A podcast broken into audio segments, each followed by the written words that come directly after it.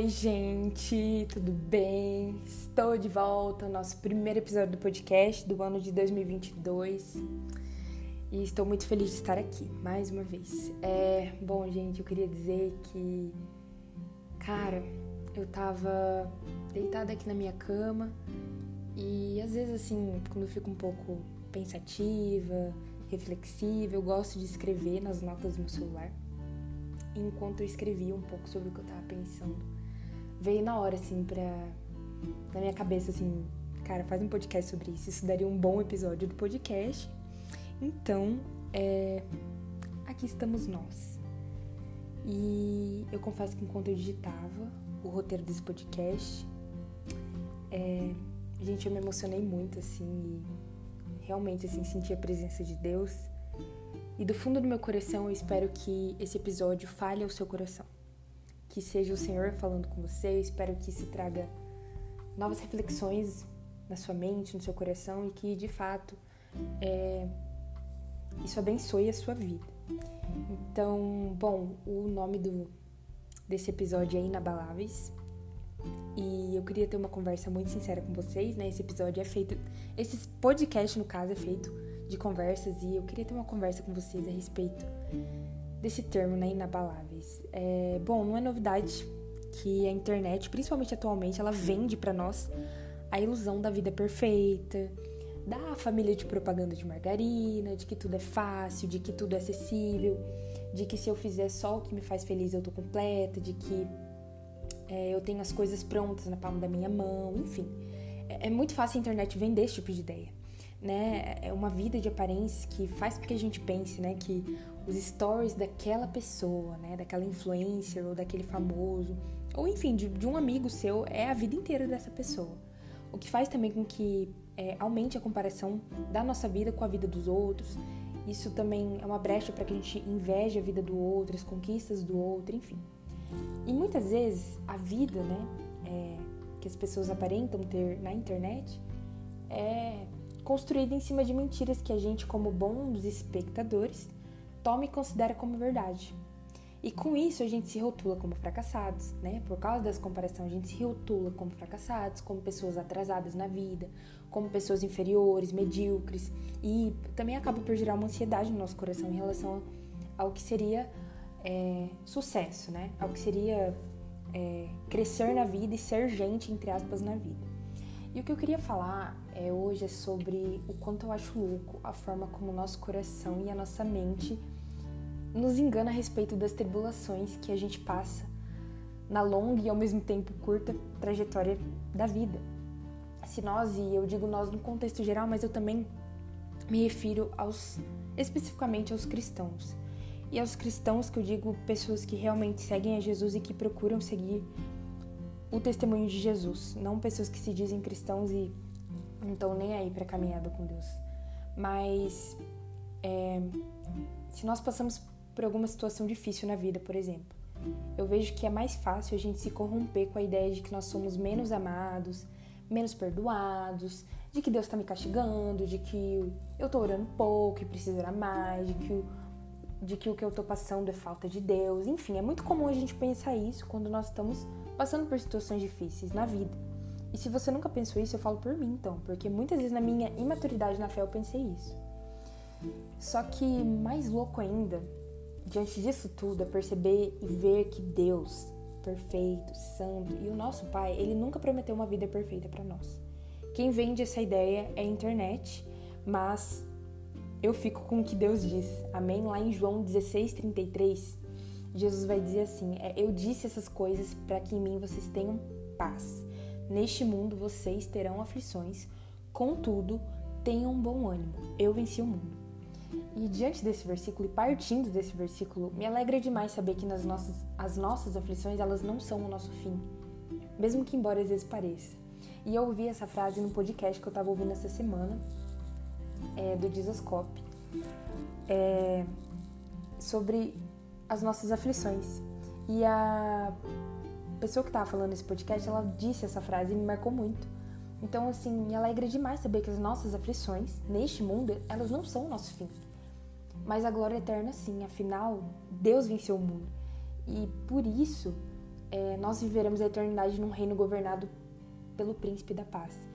E eu creio que isso deve trazer esperança ao nosso coração. E quando eu digo esperança, né, eu, eu não falo sobre anular a nossa tristeza, as nossas angústias, os nossos medos, é, quando nós passamos por momentos difíceis. Até porque a gente precisa aprender, né?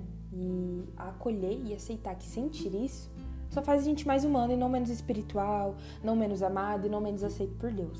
Eu gosto de lembrar do fato de que Jesus chorou e de que quando ele foi crucificado ele disse: Meu Deus, por que me, por que me abandonaste? Cara, Jesus falou isso, Deus encarnado falou isso. Isso me ensina muito sobre o ser humano. Jesus me ensina muito sobre isso, afinal, ele é Deus humano. E, cara, eu vejo também que diante das dificuldades, né, saindo um pouco disso, ao mesmo tempo que relacionando com isso, eu vejo que diante das nossas dificuldades, das dificuldades que a gente enfrenta na vida mesmo, é muito fácil a gente questionar o caráter de Deus. E abrindo um pouco do meu coração, assim, quando eu tinha uns 12 anos, eu recebi um diagnóstico não muito legal. Graças a Deus não era algo grave, mas mesmo assim era algo que eu tinha que enfrentar, fazer um tratamento e me submeter a algumas restrições e exames. E diante dessa notícia, né, por eu ser uma, uma menina muito nova, eu não tinha muita noção assim da seriedade do problema e dos esforços que eu, e não só eu, mas a minha família também, a gente teria que fazer para passar por isso. E eu lembro assim claramente que no começo do tratamento eu tinha muita esperança, gente. Eu tava muito animada, eu, eu era muito positiva, assim. Eu fazia os, os meus exames com muita fé no meu coração. E eu nunca esqueci uma vez que eu precisei colher, assim, inúmeros tubos de sangue. Eu não tava aguentando mais, eu já tava passando mal, já tava zonza, quase desmaiando, e assim, já era minha sexta picada já do dia. E só que mesmo assim, foi muito louco, porque eu senti a presença de Deus comigo. No último tubo, assim, que eu não tava aguentando mais, eu senti, assim, Deus me fortalecendo, sabe? Foi uma experiência muito, muito especial, assim, que eu tive com o Senhor, novinha, assim. E a experiência no laboratório, ela me fortaleceu muito. E eu tinha muita fé, assim, de que as coisas da minha saúde, em relação à minha saúde, melhorariam. Só que, assim, toda vez que a gente retornava dos médicos com os exames, a gente não voltava, assim, com notícias muito animadoras, sabe? A gente não tinha as notícias que eu tinha melhorado e tal, e isso foi me cansando e de alguma forma me frustrando. Só que, assim, somatizando toda essa frustração, junto né, com a minha imaturidade na fé, eu tinha só 12 anos, o meu relacionamento com Deus ele foi afetado, porque eu passei a duvidar do caráter de Deus. Então, assim, se eu conhecia Deus como um bom pai, um Deus que cura, eu passei a olhar para essas características como uma mentira, e isso gerou muita incredulidade e revolta dentro de mim. Então, assim, se Deus ele não tinha me curado, ele era um pai ruim, ele era um Deus que não me amava, um Deus que não me entendia, ele não ouvia as minhas orações. Enfim, eu realmente, assim, no meu coração, eu me revoltei e eu coloquei essa fase da minha vida como algo intocável dentro de mim. Eu lembro que uma vez, assim, eu fui orar e eu disse pro Senhor, é, Deus, Senhor, o Senhor tem acesso a tudo dentro de mim, menos a essa área, menos a essa ferida. E assim, claramente, essa oração me mostrou o quanto eu estava ferida e o quanto a minha confiança em Deus tinha sido afetada porque eu escolhi me apegar à minha dor ao invés de me apegar à verdade sobre quem Deus realmente era e não sobre quem eu esperava que ele fosse ou o que eu esperava que ele fizesse.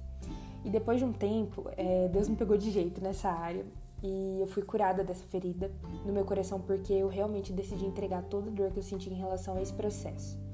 Mas não só entregar, mas renovar minha mente na palavra de Deus e realmente reconhecer o caráter do Senhor.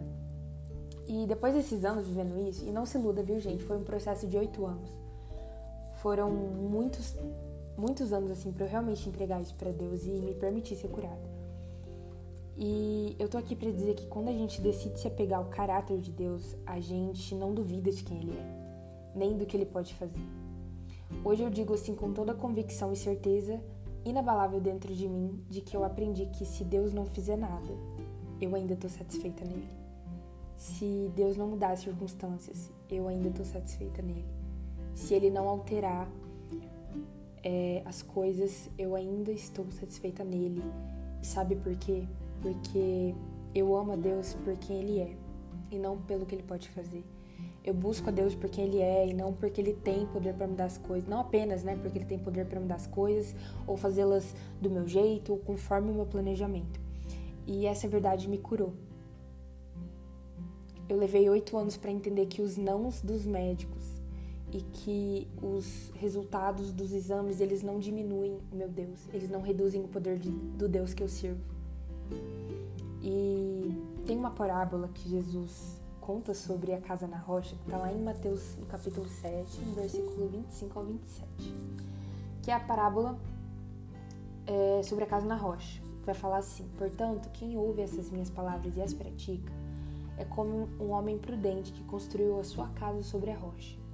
Caiu a chuva, transbordaram os rios, sopraram os ventos e deram contra aquela casa e ela não caiu, porque tinha os seus alicerces na rocha. Mas quem ouve as minhas palavras e não as pratica é como um insensato que construiu a sua casa sobre areia. Caiu a chuva, transbordaram os rios, sopraram os ventos e deram contra aquela casa, e ela caiu, e foi grande a sua queda. Eu queria dizer que o verdadeiro significado dessa parábola, para mim, é, estar firme na rocha, para mim, não tem nada a ver com não ter medo, não, não me sentir triste ou não me sentir desanimada ou preocupada com alguma situação difícil. Mas estar firme na rocha significa para mim que a minha casa permanece firme na rocha porque eu sei quem Deus é. E porque as minhas aflições e as tempestades não são o meu fim. O que me conforta diante dos ventos e da chuva que vem para tentar me derrubar é conhecer o caráter imutável de Deus. É isso que me fortalece. É isso que me fortalece. O próprio Jesus vai falar: quem ouve as minhas palavras e as pratica. Isso foi o que me curou, sabe? Realmente ouvir a palavra de Deus e não só ouvir no sentido, como que eu posso dizer assim, literal é, da palavra, mas ouvir no sentido de crer. Eu ouvi as palavras de Deus e eu criei. Eu vi que Deus é um Deus que cura e eu criei. Um Deus que tem poder para isso e eu criei, sabe? Então, é isso que eu tinha para dizer hoje, gente. Isso para mim significa ser inabalável. Muitas vezes a gente olha os versículos da Bíblia, né? Eu, pelo menos, já me questionei muito assim, porque tem um versículo, eu não vou lembrar é, a referência agora, mas, né? Ainda que a figueira não floresça, é, eu me alegrarei em ti. É, bem, é, é maior o versículo, mas eu tô resumindo bem. E eu fico tipo assim, meu Deus, é, qual esse sentido de me alegrar em ti, né? Parece que assim, eu tô morrendo, mas mesmo assim eu vou me alegrar. Mas eu percebi que a Bíblia, ela não fala se alegrar no sentido de eu vou ignorar o que eu tô sentindo ou vou ignorar o que tá acontecendo. Mas no sentido até de tipo assim, apesar do que tá acontecendo, eu vou me alegrar porque é, eu vou viver eternidade com Deus que vai me dar uma vida em perfeita paz. Eu vou viver uma vida de paz com o Senhor breve, em breve, né, quando Jesus voltar. Então, assim, esse é o nosso consolo. Amém, gente. Eu queria dizer isso, né? Eu não sei se eu falei muito rápido hoje, são 2h51 da manhã. Mas eis-me aqui, eu não queria deixar de gravar isso. Realmente veio muito forte no meu coração e eu espero que isso tenha abençoado a vida de vocês. Amém? Então, até o próximo episódio. Muito obrigada por se você ouviu até aqui, se você esteve até aqui. Que Deus te abençoe e até mais. Beijos.